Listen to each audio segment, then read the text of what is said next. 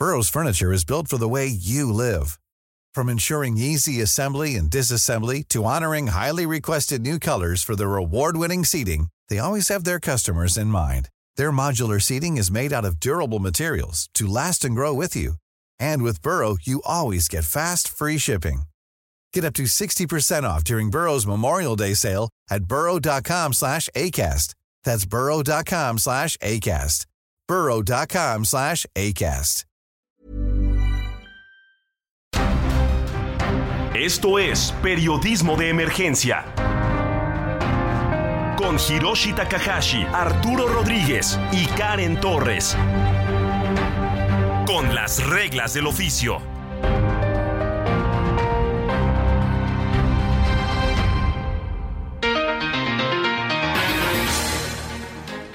10 de la mañana con 3 minutos y para nosotros es un privilegio saludarle en esta mañana de sábado, sábado 15 de abril, ya en quincena. Yo soy Arturo Rodríguez y como siempre es un privilegio saludar a mis colegas, compañeros, amigos. Hiroshi Takahashi. Arturo Rodríguez, coahuilense, muy buenos días. Karen Torres, muy buenos días. Buenos días, buenos días. Qué gusto acompañarlos en este sábado. Oye, todo el mundo, todo el mundo está hoy con el Coachella, con Peso Pluma, con el amigo Malacopa, dicen que llegó a cantar que es Bad Bunny. Hiroshi Takahashi, muy brevemente, dinos pues, tu percepción del Coachella. El Coachella, como hemos estado anunciando, está más latino que el Vive Latino en este momento. Ya es lo que estábamos platicando, que estos festivales o conciertos que en algún momento representaban a las tribus urbanas y movimientos sociales del underground, pues de pronto se volvieron mainstream y ahora lo que estamos viendo es como una representación de siempre en domingo en pleno 2023. mainstream totalmente, pero pues eh, ha dado cuenta de que es un gran negocio, ¿no? Y de cómo la música pues eh, genera eh, pues muchísimo muchísimo dinero a través de las redes y cómo pues esos eh, dueños de sellos discográficos y de artistas y de productos eh, hechos eh, a la medida pues ya desaparecieron del horizonte. Prácticamente ahora productos como Peso Pluma que platicaban hace ratito en el informativo fin de semana, productos como Peso Pluma salen de las redes y del gusto popular, básicamente salen de salen de cantinas, salen de palenques, salen de redes de TikTok y se vuelven... Y de un fenómeno que me parece no ha sido suficientemente explorado como lo es esta aspiración eh, que se reivindica en, en las letras y yo creo que también en buena parte de la estética a pues a lo a lo criminal, ¿no? sí. Eh, es decir, eh, quizás el referente que pudiéramos tener de esto y puede ser el, hip hop gangsta, ¿no? Hace, hace años platicábamos de eso, de cómo el hip hop en Estados Unidos, este, de la costa este, de la parte de Nueva York, de la parte de Los Ángeles, cómo peleaban y, y hacían como sus corridos para los narcotraficantes o los mafiosos locales. Eh, en México en algún momento trataron de prohibir esto, hemos estado escuchando muchos casos, ¿no? Y ya pues se convirtió prácticamente en himnos o narcocorridos ahora con nuevos ritmos ¿no? Lo bélico, pues. Y, nosotros estaríamos encantados, Karen Torres, de pasarnos toda la hora hablando de, música. Nos encanta la música. Pero y hay, hay asuntos de primera importancia en la agenda pública. Y uno de estos es, bueno, yo creo que la serie de anuncios o pronunciamientos de cancelación de instituciones que a lo largo de la semana, sobre todo en la última parte de la semana, se confirmaron por la presidencia, concretamente por el presidente Andrés Manuel López Obrador. Uno de estos es el caso de la agencia de noticias del estado Notimex, que prácticamente se ha pasado lo que va del sexenio en huelga, eh, con una gestión en la dirección muy conflictiva, ahora sí que muy bélica, este, y con un conflicto laboral que eh, ha enfrentado todo tipo de cosas. Es decir, si pensamos que los eh, mecanismos coercitivos o represivos históricos eh, del Estado mexicano implican eh, la persecución judicial, el acoso a la imagen pública, el hostigamiento, las amenazas, etcétera, esto ha ocurrido con Notimex. Y para hablar hoy de este asunto y de este posicionamiento respecto a a pues la extinción de Notimex, está con nosotros Adriana Urrea, la secretaria general del Sindicato Único de Trabajadores de, de la agencia Notimex, a quien saludamos con mucho gusto esta mañana. Adriana, colega, buenos días. Hola, muy buenos días. Muchas gracias por darnos este espacio. Pues Adriana, eh, han sostenido un eh, pues un movimiento laboral, una huelga durante ya eh, bastantito tiempo, quizás sea la, la, huelga más larga que ha enfrentado el Estado mexicano en lo que va del siglo XX en el sector público. Y, y, yo quisiera preguntarte, en ese contexto de conflicto laboral, ¿cómo reciben la noticia de la extinción de, de la agencia? Mira, bien como, como bien tú dices, eh, hoy la huelga de Notimex, porque sí me gustaría destacarlo, eh, no solo es la más larga de esta administración, sino no hay precedentes en nuestro país de una huelga de estas características eh, dentro de un organismo público e incluso no hay una huelga igual en el mundo. Hoy se está sentando lamentablemente un referente nacional e internacional con este conflicto laboral que para nosotros justamente eh, el anuncio que hace ayer el presidente, eh, pues nos confirma que no hubo manera de darle solución justa eh, y, que no se supo dar una un, un manejo adecuado no a este conflicto desde la dirección y no vieron otra alternativa más que proceder a la liquidación. para nosotros es muy negativo, por supuesto.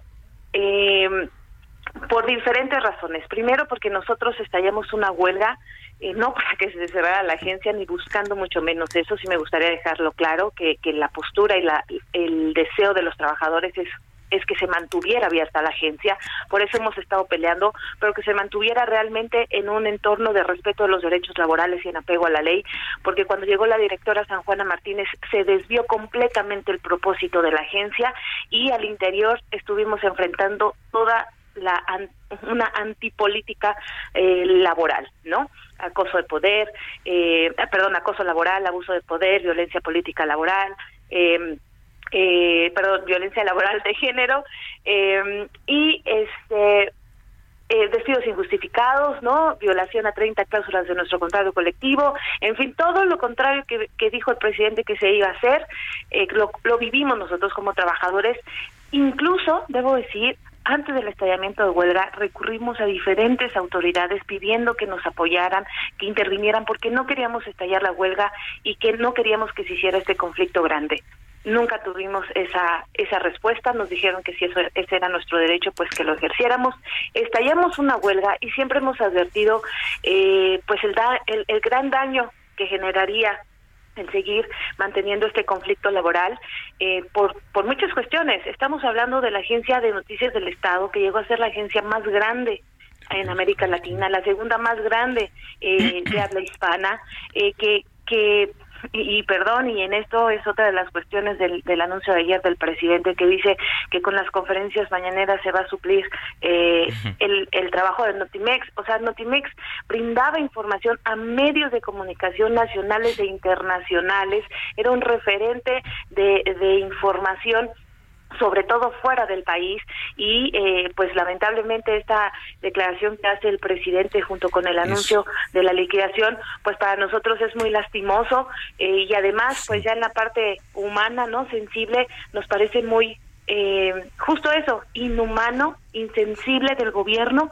que nos haya tenido tres años en la calle sin ingresos, sin servicio médico, enfrentando pandemia, viendo ver a nuestros familiares, incluso compañeros morir para que ahora decidan cerrar la agencia porque no supieron gestionar un conflicto laboral debido a la mala administración de la directora San Juana Es, es como si el presidente y viera en la agencia de noticias solo una oficina de generación de boletines. De, pronto el presidente minimiza y dice que pues prácticamente la información que debe salir desde Palacio Nacional es la que se debe de cubrir, es la que deben tener los medios y todo lo demás que hacía Notimex en su momento pues no importa todo un, tema el, conflicto. Vamos a, ahí tuvimos un problema con la comunicación ahorita para que la producción nos ayude. Este, eh, pero bueno, sí, el conflicto más longevo es, es increíble, ¿no? no, no sí, y, con la esperanza que se tenía de que en este momento, bueno, en este sexenio, la agencia de noticias Notimex, ya lo decía San Juana Martínez al inicio de su gestión, se iba a profesionalizar todavía más, ¿no? Que iba a ser una especie de BBC, ¿no? Una especie de medio público que iba a dar cuenta de todo lo que se dé en el país a detalle, con la mejor tecnología, eh, eh, muy independiente supuestamente de lo que pasaba en gobierno. Querían hacer un, el gran medio, el gran medio estatal, y al final, pues, terminó en, en nada terminó en nada, en pleito de San Juana Martínez contra todo el mundo. Contra el mundo. Y hay que decirlo, no sabemos de cuánto eh, en volumen empleados estamos hablando en, términos de números. Quedan alrededor de 100 empleados en este momento. Esta huelga que, que, justo desde febrero del 2020 comenzó y que como lo mencionamos, es longeva y por demás dolosa, porque también se habla, hay que decirlo, del cierre de corresponsalías extranjeras, que a nivel internacional tiene una representación importantísima. Y no se trata de necesitar o no una agencia, se trata de la importancia per se que representa para el país. Adriana, ¿Cuántos empleados están todavía en este momento eh, pues en, en, el sindicato esperando que algo pase con Notimex? ¿100, 150? ¿Cuántos quedan? A ver qué pasa ahí con la comunicación, Héctor Vieira. Se hablaba de poco más de 200 personas, de pronto habría que conocer el número. Híjole, sí, bueno, muchos muchos colegas que luego nos encontramos ahorita en otros medios, ¿no? Este, pues haciéndole la lucha, pues no te puedes quedar eh, varado en el conflicto laboral, aunque lo sigas reivindicando, pues porque tienes que poner el pan sobre la mesa. Claro. Este, Pero bueno. Y, y, un asunto también eh, importante porque mucha de la información que se generaba, como, como bien dicen, en las redacciones locales, pues era, eh, era producto de, del trabajo de la agencia Notimex, porque muchos de los medios que se dicen nacionales, muchos de los que usted en las mañanas abre el periódico, abre los periódicos que se hacen nacionales, pues no tienes corresponsalías en, todo el país como, como anuncian. Entonces Notimex era realmente eh, pues nuestra salvación, ¿no? A veces. Claro. Adriana. Sí. Platicábamos de, de, cuántos empleados todavía están en pie de lucha ahí en el sindicato, porque se hablaba de más de 200, luego de 150, luego de poco menos de 100. ¿Cuántos son los que en este momento son los afectados directos? Mira, eh, y es muy importante eh, eh, precisar estos datos. La agencia Notimex como tal, y eso tiene que ver con los malos manejos administrativos y financieros, se les voy a explicar por qué, si me permiten. La agencia como tal contempla eh, 327 personas de acuerdo al presupuesto que se le otorga cada año. Ese era el número de personas que había cuando llegó San Juana Martínez a la dirección de Notimex. En menos de 11 meses, que fueron lo que estuvo operando, eh, ya con la llegada de San Juana Martínez antes de estallar la huelga, se corrió al 80% de la plantilla laboral, mm. más de 245 trabajadores. De esos eh, compañeros, algunos somos los que estamos en huelga y otros siguieron activos, porque además la directora siempre ha dicho, solo son despedidos. No, no se puede estallar una huelga con trabajadores despedidos. Eh, están los activos. Bueno, después contrataron a 200 trabajadores para suplantarnos, y mismos que fueron despedidos. En estos eh, despidos y contrataciones, despidos y contrataciones que incluso se han hecho en huelga de manera ilegal, hoy las personas que incluso iniciamos el movimiento de huelga desde ese momento hasta ahora, eh, somos alrededor de 85 personas. Pero a esos, o sea, esos son los que nosotros representamos y los que hemos mantenido en movimiento, digamos, ¿no? Pero recordemos que está pendiente el tema de los corresponsales internacionales, 20 corresponsales, porque nosotros seguimos incluyendo al compañero Rodolfo Rivera, que fue el corresponsal de Venezuela que murió, esperando justicia laboral y otros compañeros, incluso hasta los directivos que llegaron con, con San Juana y que salieron y que demandaron por toda esta Oye, situación. ¿como quiénes? Eric Muñiz, por ejemplo, ¿quiénes están Eric en ese? Muñiz, Sí, claro, está por ejemplo la, directora de jurídico, eh, está la directora de comercialización. Recordemos que de todo el equipo que llegó con San Juana solo se quedaron dos personas que han seguido con el esquiroleo de la Oye, huelga. Y ellos eran bien rudos, ¿no? Yo me acuerdo que eran bien rudos en las redes sociales. Sí, sí, sí, y eran de los que más nos atacaban. Y justo adentro de la agencia eh, eran eh, las personas que nos amenazaban, ¿no? Y aquí se hace lo que la directora dice. Y al final terminaron saliendo igual con una patada en el trasero, perdónenme la expresión, y están todavía esos pendientes. Bueno, estamos nosotros 85, nosotros estamos pidiendo también que se les resuelva a los corresponsales internacionales y bueno, pues eh, considerando el personal que sigue operando con San Juan Martínez, que lamentablemente, y eso se nos parece muy injusto, la directora está cobrando su salario mes con mes a pesar de la huelga, incluso con compensaciones y con una liquidación, ella va también a salir liquidada. Es lo que te iba a preguntar. conforme a su presupuesto. ¿Dónde está San Juana? ¿Qué es lo que saben de San Juana? Porque hasta hace algunos meses, en cuanto se hablaba algo de Notimex, salía San Juana a amenazar en redes sociales, a decir que íbamos a tener problemas, ¿no? Por estar platicando contigo muchas veces. Y, a, aventar una, una bola de bots. Y ajá, una bola de bots encima que hasta con tu familia salías raspado. Exacto. Eh, no sabemos, nosotros siempre hemos sabido que ella eh, ha operado toda esta situación desde Monterrey. Eventualmente viene, ¿no? Porque pues ha sido llamada incluso por el propio presidente cuando... Eh, mira, eso es lo curioso. El presidente ha hablado con ella para resolver el tema y, y no se ha podido llegar a, un asunto, ¿no? Eh, a ese a ese nivel ah, llegó la situación de que la directora no atendía ni siquiera los llamados de los propios secretarios de Estado, sino a eh, sino del presidente, entonces no acudía, ¿no?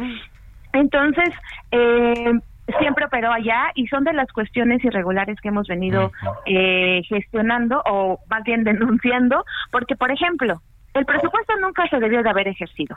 Se le ha entregado el presupuesto cada año, incluso con incrementos, cada año en los últimos tres años de huelga, ¿no? Y se, eh, se reporta un gasto de una corresponsalía en Monterrey. Y nosotros decimos, pues si no hay operaciones, como por qué se abre una corresponsalía en Monterrey, que es en donde vive la directora. Oye, se nos va bien rápido el tiempo, Adriana, pero yo quisiera eh, retomar esta parte que nos comentas de, de los que se fueron, eh, porque los que se fueron eh, también operaron, y, y, esto yo lo recuerdo por muchos trabajos periodísticos, operaron la creación de un sindicato blanco y, particularmente el, eh, jurídico, Eric Muñiz y algunos otros. ¿Qué pasa con ese sindicato blanco, el sindicato que se creó eh, al inicio de, de, la gestión de San Juana para evitar este conflicto con ustedes? Pues mira, es un sindicato fantasma, ¿no? Esa es la realidad. Sí tiene eh, que además debo decir, el secretario general de ese sindicato fue una de las personas más cercanas del, del anterior dirigente sindical señalado por San Juana como corrupto. no entendemos cómo lo tiene el secretario general en el otro sindicato, ¿no? Este, pero es un sindicato fantasma, no tiene comité ejecutivo, no gestiona, no, eh, simplemente eh, se presionó para que le dieran su registro y ahí está y a través de ese sindicato o con esa cara estuvo operando la dirección de Notimex eh, también para tratar de de, golpearnos, ¿no? Sabemos que eh, se seguirá operando de esa manera y bueno, pues este, todas estas personas que han seguido operando, esquiroleando la huelga y operando a las órdenes de San Juana, pues ahí siguen eh, y son, digamos, las que estarían eh, entre ellas este secretario general, que no hacen nada absolutamente nada más que prestar el nombre para hacer todas estas tropelías en contra de los trabajadores que hemos estado en resistencia. ¿Y ya no se puede hacer nada, Adriana, para, para resolver la situación de Otimex? Ya la matan desde Palacio Nacional, previo anuncio de, de, Monreal, y ya ahí queda la historia de Notimex. Nosotros esperamos que no. Nosotros el próximo lunes vamos a conocer la propuesta eh, específica que será la de los trabajadores. Tenemos reunión eh, con la secretaria del Trabajo y con el vocero. Ahí conoceremos realmente qué es lo que se nos va a plantear a nosotros y a partir de eso, que fue el acuerdo de asamblea, esperemos, vamos a esperar a conocer esa, ese planteamiento para saber cuál es la decisión que tomarán los trabajadores. Hoy tenemos, pues, obviamente un abanico de posibilidades, porque reitero, la voluntad de los trabajadores y del sindicato no es cerrar la fuente de empleo, eh, eh, pero y veremos, ¿no? Trataremos ahora si tener este diálogo con autoridades, que algo importante es que en este factor, eh, dada la interlocución con las autoridades, ya no tendría que ser con la directora, que nunca ha querido eh, dialogar conmigo, nunca se ha querido sentar en una mesa conmigo, ¿no? Y bueno, pues veremos eh, este diálogo, esta posibilidad y a partir de lo de, de, la comunicación que tengamos con los secretarios, con el vocero, de la propuesta que se haga, entonces nosotros evaluaremos cuál va a ser la acción a seguir. Para nosotros eh, sería muy lamentable que realmente se llegara al cierre de esta gran empresa eh, y bueno tenemos la camisa eh, puesta todavía no nosotros no le hemos bajado la cortina pero bueno eh, esperaremos a conocer y, sabremos entonces hacia dónde dirigirnos pues eh, compañera, colega Adriana Urrea, secretaria general del Sindicato de Único de Trabajadores de Notimex, muchísimas gracias por tomarnos esta comunicación. Gracias, Adriana. Muchísimas gracias. Un abrazo a todos. Hasta pronto. Periodismo de emergencia con las reglas del oficio. Pues muy rápidamente, tema toral de pues el, sistema de justicia en este país. Y en una sentencia que se considera histórica, la Corte Interamericana de Derechos Humanos ordenó al gobierno de México eliminar la prisión preventiva oficiosa para adecuarla a los estándares internacionales. Yo creo que más que al gobierno de México, al Estado mexicano. Y como ya eh, pues lo había demandado en enero pasado, esto se reitera. Hoy está con nosotros una de las voces más autorizadas en México para hablar de temas relacionados con los derechos humanos, como lo es el maestro Santiago Corcuera, profesor del Departamento de Derecho de, la eh, Ibero, pero además que fue presidente del Comité contra la Desaparición Forzada de Naciones Unidas. Eh, maestro Corcuera, muy buenos días. Muy buenos días, muchísimas gracias por eh, invitarme a participar para hablar de esta importante sentencia. Y pues me parece que es un tema que quisiéramos abordar con profundidad. Nos quedan unos segunditos para irnos a corte. Le suplicamos, nos eh, espere un, momento en lo que pasamos el corte comercial y entonces sí entramos de lleno en materia, maestro. Con mucho gusto, aquí esperamos.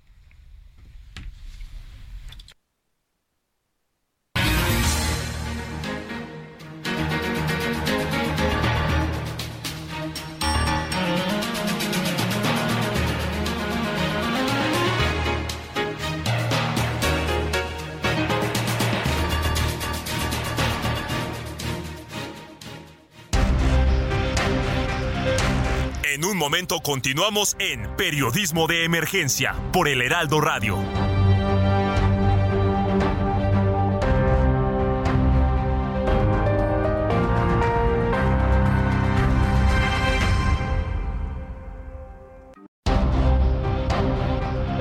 Regresamos a Periodismo de Emergencia con las reglas del oficio.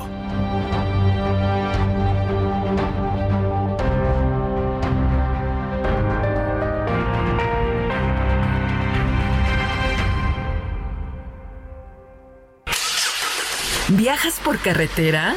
Consulta la cuenta de Twitter Guardia Nacional Carreteras. En arroba gn-carreteras podrás revisar en tiempo real si hay accidentes o bloqueos, así como las condiciones del tránsito vehicular en las carreteras federales. Esta información evitará que te quedes atrapado y te ofrecerá posibles alternativas para completar tus viajes. Consulta arroba gn-carreteras y viaja seguro por las carreteras federales del país. Heraldo Media Group. 10 de la mañana con 31 minutos, continuamos en periodismo de emergencia. Ayer, por cierto, estuve en el Heraldo eh, Laguna Me dio mucho gusto conocer allá a los colegas, eh, a la jefa de información que ha estado con nosotros en diferentes enlaces, eh, Etela Redondo. Este, y bueno, pues eh, creo que a veces subsiste por ahí aquella idea que teníamos al inicio de este espacio de a veces poder visitar algunas, algunas Hey, I'm Ryan Reynolds. At Mint Mobile, we like to do the opposite of what Big Wireless does. They charge you a lot, we charge you a little. So naturally, when they announced they'd be raising their prices due to inflation, we decided to deflate our prices due to not hating you.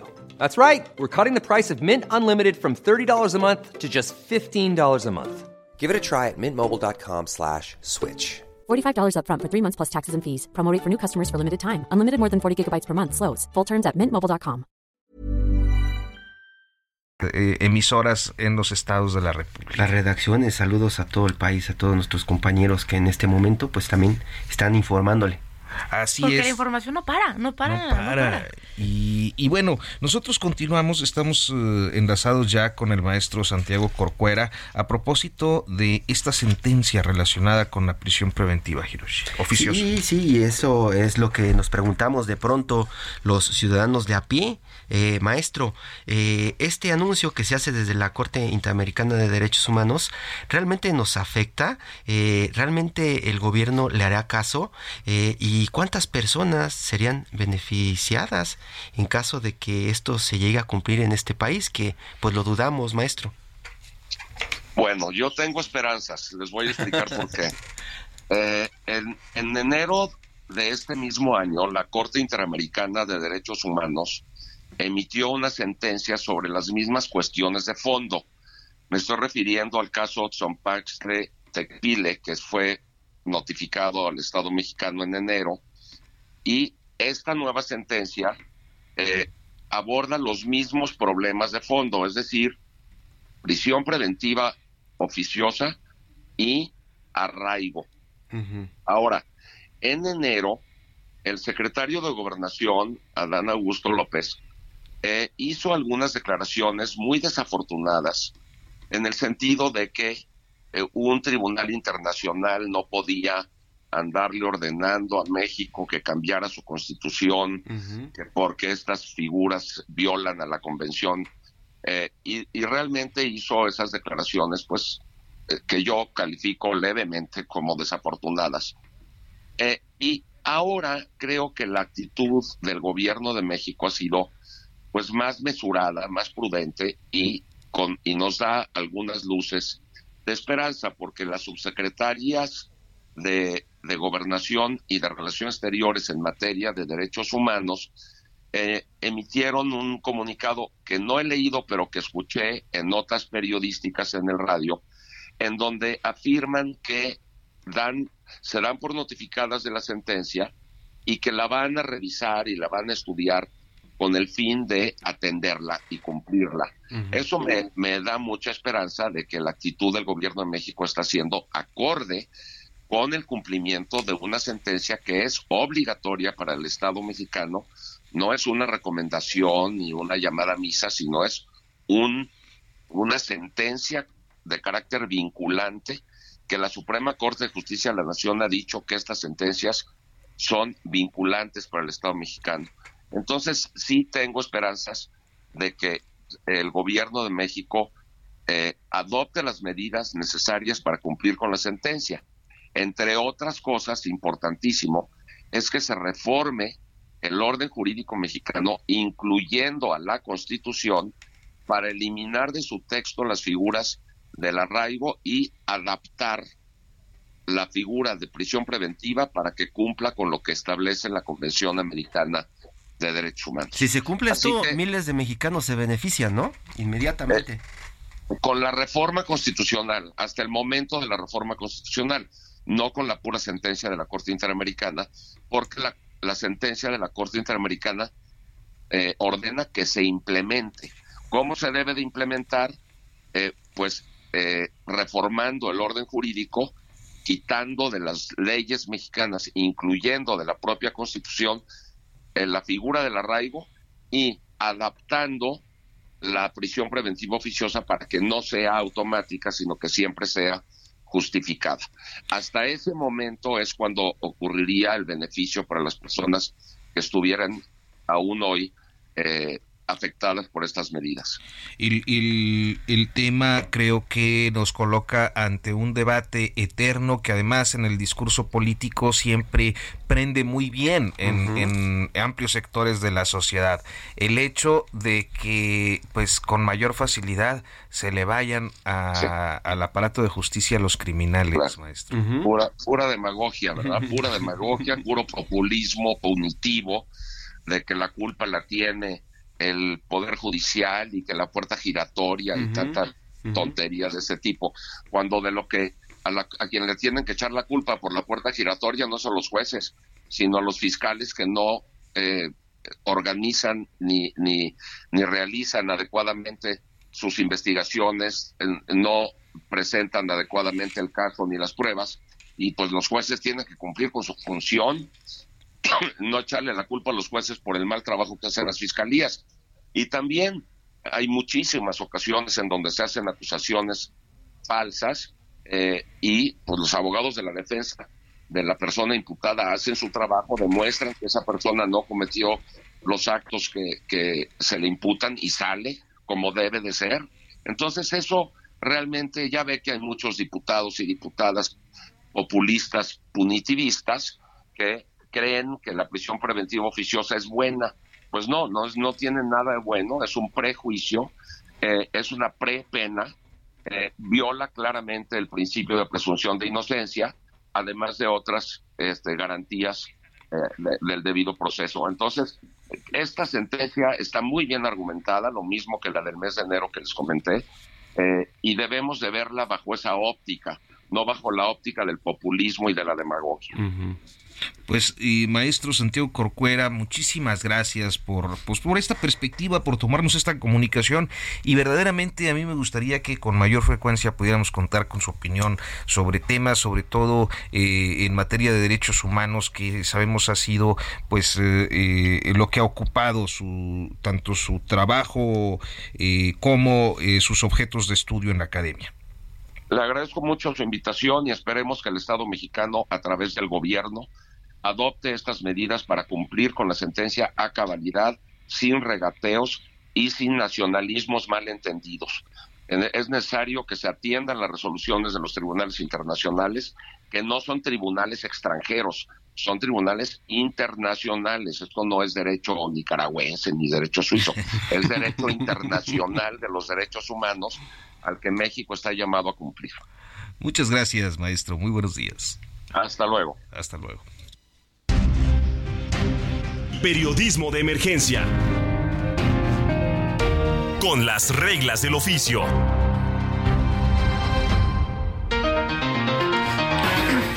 Pues hay un tema eh, esta semana, un tema más amable, que eh, ha sido la reducción de la edad para ocupar algunos cargos públicos. Un tema que, bueno, yo me acuerdo desde que yo era joven, a nosotros nos, nos eh, interesaba, con, no sé, gente de mi edad, amigos, porque decíamos, oye, si ya puedes casarte, si ya, puedes, si ya puedes trabajar, si ya pagas impuestos, si ya pagas seguridad social, si ya eh, eres parte de la población económicamente activa, ¿por qué se restringen tus derechos políticos? Karen, tema tuyo. Es un tema, un tema relevantísimo en la agenda legislativa en esta semana, toda vez que se aprobó con 438 votos a favor en el Pleno de San Lázaro esta reforma a los artículos 55 y 91 que favorece y reduce la cuota eh, de edad. Y para este tema tenemos esta mañana en la línea la diputada más joven del país, la diputada Carla Ayala Villalobos, quien además es presidenta de la Comisión de Juventud de la Cámara de Diputados. Muy buenos días, diputada Carla Ayala, ¿cómo está? Hola, buenos días. Muy bien, gracias. Contenta de poder estar con ustedes el día de hoy. Platícanos, por favor, diputada. Eh, es una iniciativa que te vimos desde San Lázaro junto con Cintia y algunas otras colegas diputadas, pues llevar, llevar al Pleno una iniciativa que se aprobó por eh, unanimidad. ¿Qué nos puedes platicar al respecto? Sí, exactamente, pues yo diría que estamos ante un hecho histórico, un hecho que va a marcar un antes y después para las juventudes de este país, como bien lo comentaron, este, pues logramos generar un dictamen donde la edad para ser diputada o diputado sea reducido de 21 años a 18 años y para ser secretario o secretario de Estado de 30 a 25 años. Esto pues con el principio de quien puede votar va a poder ser votado. Existen muchas especulaciones que si esto es una cuota, que si va a obligar a los partidos políticos, no, no es una cuota, no, no obliga a los partidos políticos, pero sí esperamos que, que la aprobación de este dictamen en la Cámara de Diputados pueda, uno, fomentar la participación política de los jóvenes, dos, motivarlos a, a, interesarse muchísimo más en lo que pasa y en las decisiones que se toman en su país desde una temprana edad y sobre todo también este pues sí generar cierta presión en los partidos políticos para que incluyan en, en las candidaturas a más jóvenes porque en la Cámara de Diputados vemos representados la comunidad LGBTTIQ y más, personas con alguna discapacidad, adultos mayores, pero la verdad es que somos muy pocos jóvenes y creo que es momento de que cambie eso. ¿Y, por qué lo digo? Muchos políticos vienen en, en épocas electorales y nos dicen, oye, vota por mí, vota por mí, pero nosotros también queremos ser votados y por eso propusimos esto y que además son en porcentaje de población 30 eh, millones, 30 millones de jóvenes eh, que forma parte importante de la población del país. Y hay que decirlo, diputada, toda, toda iniciativa, dictamen eh, aprobado siempre tiene retos por cumplir. de pronto, em, pues se habla de, de, de, qué forma los, la juventud pueda pues recibir este, este enorme proyecto, que además me parece que era una deuda histórica con la juventud, pero que debiese ser asumida así, hay que decirlo, con liderazgo y además además que la juventud pues tome eh, este esta oportunidad con, con una responsabilidad mayor. Sí, exactamente. Es como bien lo dices y como lo dije anteriormente, va a marcar un antes y después, porque yo siempre les decía, bueno, es que sí podemos votar, pero no podemos ser votados, ¿no? ¿Por qué? Porque ellos siempre argumentan el tema de la madurez, el tema de la preparación académica y, yo les digo, la ley sí cree que somos lo suficientemente maduros como para casarnos o para tener una empresa, para adquirir obligaciones fiscales, nosotros pagamos nuestros impuestos, eh, tenemos la suficiente edad para ser juzgados como adultos y, me pregunto, ¿por qué no podemos este, acceder a la posibilidad de, tener un cargo de elección popular? ¿no? ¿Y, hay suficientes jóvenes en México, yo te preguntaría, listos para convertirse eh, en, en políticos ya directamente a los 18 años? Definitivamente, mira, yo he tenido la gran oportunidad de platicar con jóvenes alrededor de toda la República, en la gran mayoría jóvenes que tienen interés, sí en la participación política, sí en lo que está pasando en su país, pero yo creo que va más allá, yo creo que es una motivación de empezar a cambiar este cómo se está haciendo la política en este país.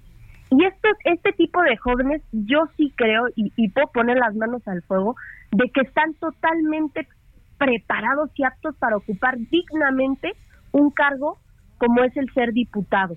Claramente existen muchas cosas y muchos temas como la preparación académica, y yo lo, yo lo mencionaba en mi discurso en, en la Cámara de Diputados, ¿no?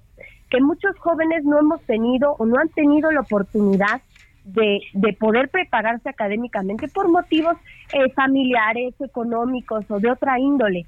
Y por eso por ese, por ese simple hecho nosotros no podemos prohibir que ocupen un cargo como este, al contrario, una vez que ya están aquí en la Cámara, a ver, tenemos asesores, tenemos recursos y está en nosotros el prepararnos, claro, en una licenciatura, en una maestría, para poder hacer un muy buen papel y poder estar a la altura del reto.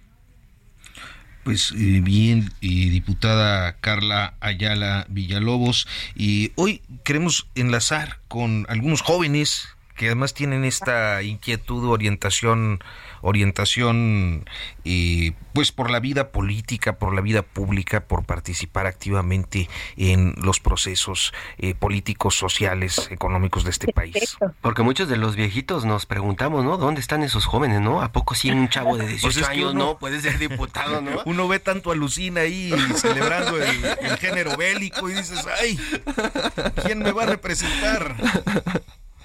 El problema es que como no se les ha dado la oportunidad, no, no somos visibles para muchas personas.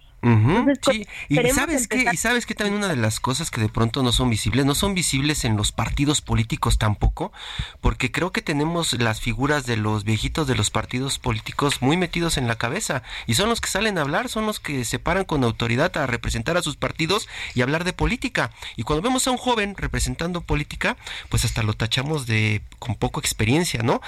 Por ejemplo, el caso del gobernador de Nuevo León, ¿no? Lo vemos joven y lo vemos de pronto eh, con palabras con no tanto peso como las podría tener algún viejito de otro partido, ¿no? Ya trabancado, eh, pues sí. Disruptivo. bueno, es que, estamos usando calificativos eh, respetuosos, pero, pero creo que tanto el auditorio como nosotros, la diputada Ayala, sabemos de qué estamos hablando, ¿no? Claro. Exactamente. Exactamente. Es, es, es un tema que yo creo que tenemos que ir rompiendo.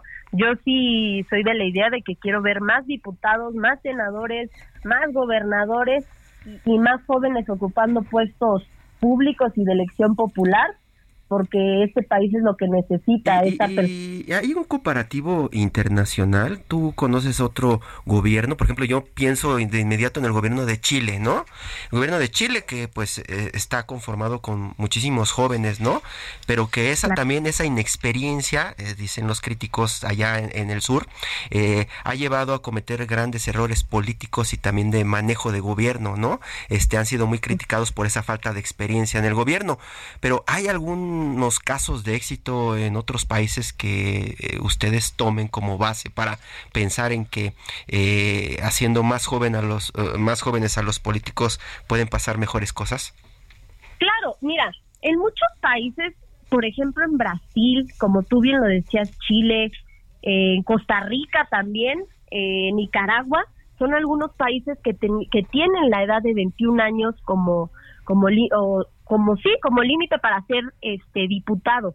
Eh, hay muchos casos, sí, y yo en lo personal he conocido eh, diputados de otros países. Por ejemplo, hace poco tuve la oportunidad de conocer a un diputado de Surinam que tenía igual muy poca edad y está haciendo un maravilloso trabajo. Y creo que eso es lo que lo que tenemos que ver. No no no me parece también muy correcto compararnos con otros países. Creo que no, lo que nosotros tenemos que hacer es sí preparar a los jóvenes, darles las herramientas para que como país nosotros podamos hacer un muy buen papel en el legislativo, ¿no? Pues Karen, tenemos a Luis Toral y a Mauri Morales, no nos cuelgues, diputada. Muy buenos días, muy buenos días. Queremos también eh, justamente dar la voz sobre este tema a jóvenes que son parte pues activa y em, que también les interesa la vida pública del país. Son representantes de la Asociación Jóvenes Líderes de México. Muy buenos días, Luis. Muy buenos días, a Mauri. Gracias por acompañarnos. Queremos... Buenos días, ¿cómo están todos? Gracias. Queremos que nos cuenten cuál es su postura, eh, qué piensan sobre, pues bueno, esta, eh, estas reformas que se hacen a los artículos 55-91 que reduce, como ya lo mencionamos, la cuota de edad para poder ocupar, pues bueno, diputaciones y también eh, puestos, cargos de, de, Estado. ¿Qué opinan? Buenos días, Karen, Hiroshi y Arturo. me siento muy orgulloso de que mis compañeros jóvenes estén tomando el espacio que verdaderamente les corresponde. Eh, les envío un saludo a toda la audiencia desde aquí, desde Iztapalapa. Eh, el camino político es una cosa muy interesante en la vida de los jóvenes y es algo que se debe de garantizar. Y gracias a los legisladores que ahorita están en esta legislatura, eh, se aprobó esta reforma que ya era una deuda con los jóvenes, ya era una deuda eh, grandísima desde hace años para que los jóvenes de 18 años pudieran desempeñar cargos de elección popular.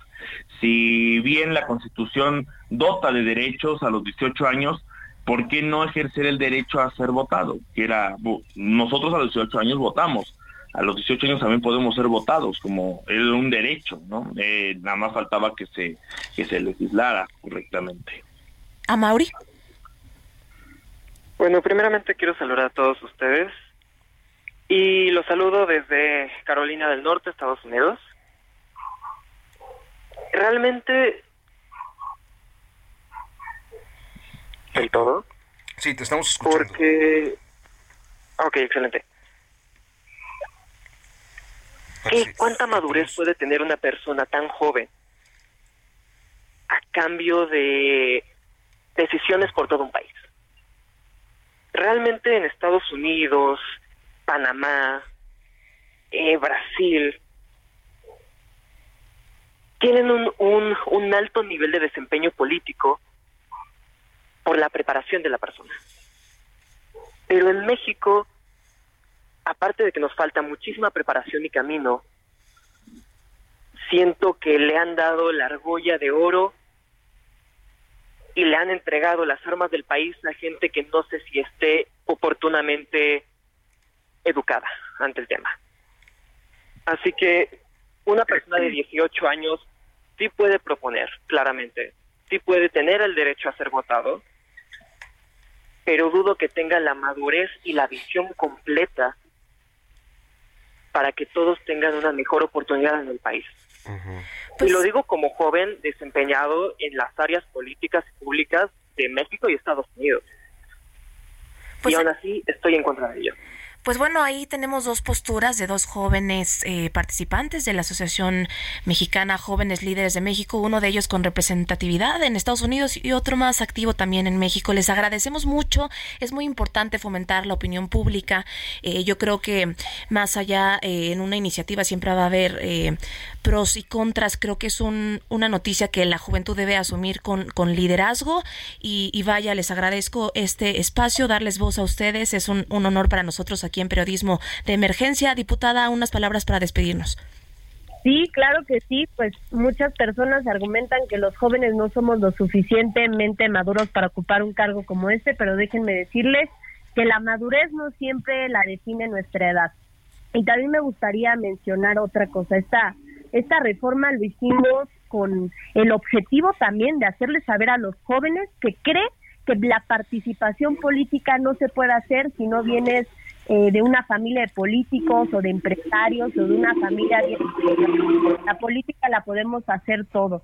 Y, y creo que como jóvenes es momento de tomar esta decisión con mucha responsabilidad, con mucho amor por nuestro país y sobre todo con muchas ganas de prepararnos para hacer un buen papel pues diputada Carla Ayala Villalobos, diputada federal del PRI, presidenta de la Comisión de la Juventud en la Cámara de Diputados, que pues prácticamente obtuvo eh, algo muy próximo a la unanimidad con esta iniciativa. 438 votos a favor, cero en contra, cero abstenciones. Pues que votaron, votaron a favor todos los que estaban.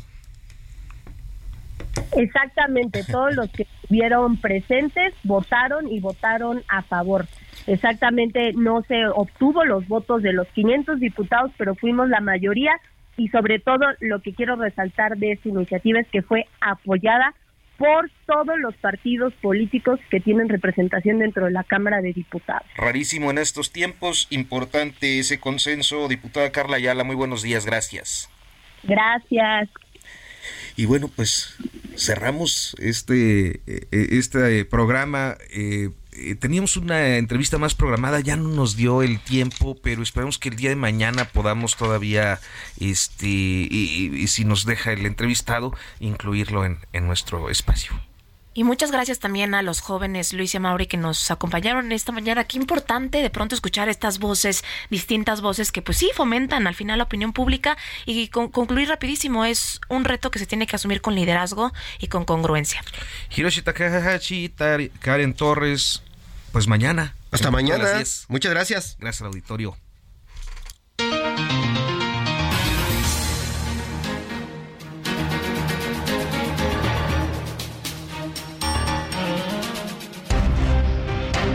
Hasta aquí, periodismo de emergencia. Con Hiroshi Takahashi, Arturo Rodríguez y Karen Torres. Con las reglas del oficio.